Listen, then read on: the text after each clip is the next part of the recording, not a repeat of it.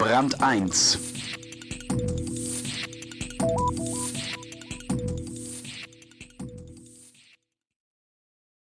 Wie lebe und ernähre ich mich gesund? Jeden Tag wird eine neue Sau durchs Dorf gejagt. Mit Studien, die den Konsumenten zwar keine gültigen Erkenntnisse, aber anderen viel Geld bringen.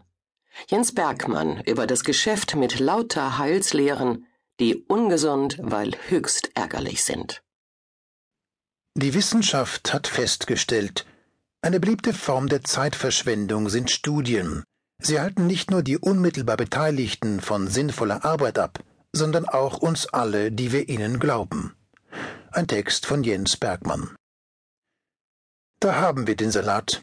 All unsere Bemühungen, den Tipps der Ernährungswissenschaftler zu folgen, uns cholesterin- und fettarm, vitamin- und ballaststoffreich zu ernähren, täglich ein Gläschen Rotwein für ein langes Leben zu trinken, sie waren für die Katz. Reine Zeitverschwendung. Die wissenschaftlichen Belege und die meisten Ratschläge sind dünn bis wertlos, teilt das Europäische Institut für Lebensmittel- und Ernährungswissenschaften in München nach einer kritischen Prüfung des vermeintlichen Wissens über gesundes Essen lapidar mit. Hier nur einige wenige Beispiele für in jahrelanger Forschungsanstrengung erarbeitete Erkenntnisse, die sich mehr oder weniger in Luft aufgelöst haben.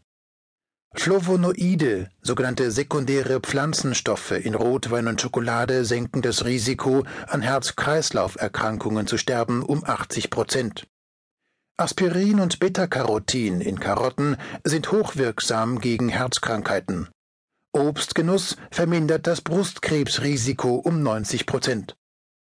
Jüngst stellte sich zu allem Überfluss noch heraus, dass der Body Mass Index, mit dem etwas fülligere Zeitgenossen jahrelang traktiert wurden, wenig aussagekräftig ist.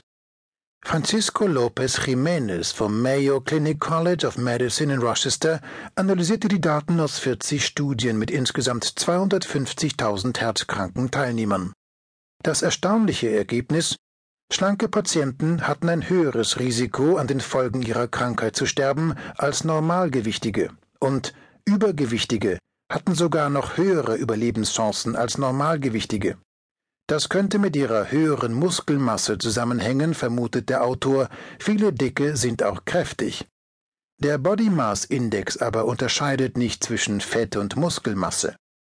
Der Mangel an solchen Differenzierungen ist ein wesentlicher Grund dafür, dass so viel wissenschaftlicher Nonsens produziert wird.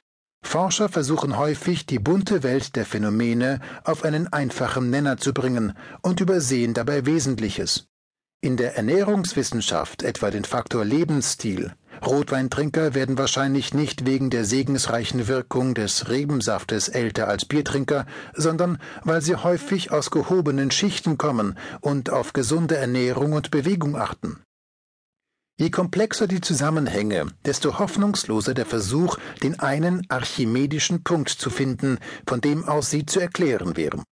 Ein Paradebeispiel sind die, trotz ihrer notorischen Ungenauigkeit, beliebten wissenschaftlichen Prognosen in Wirtschaft und Politik.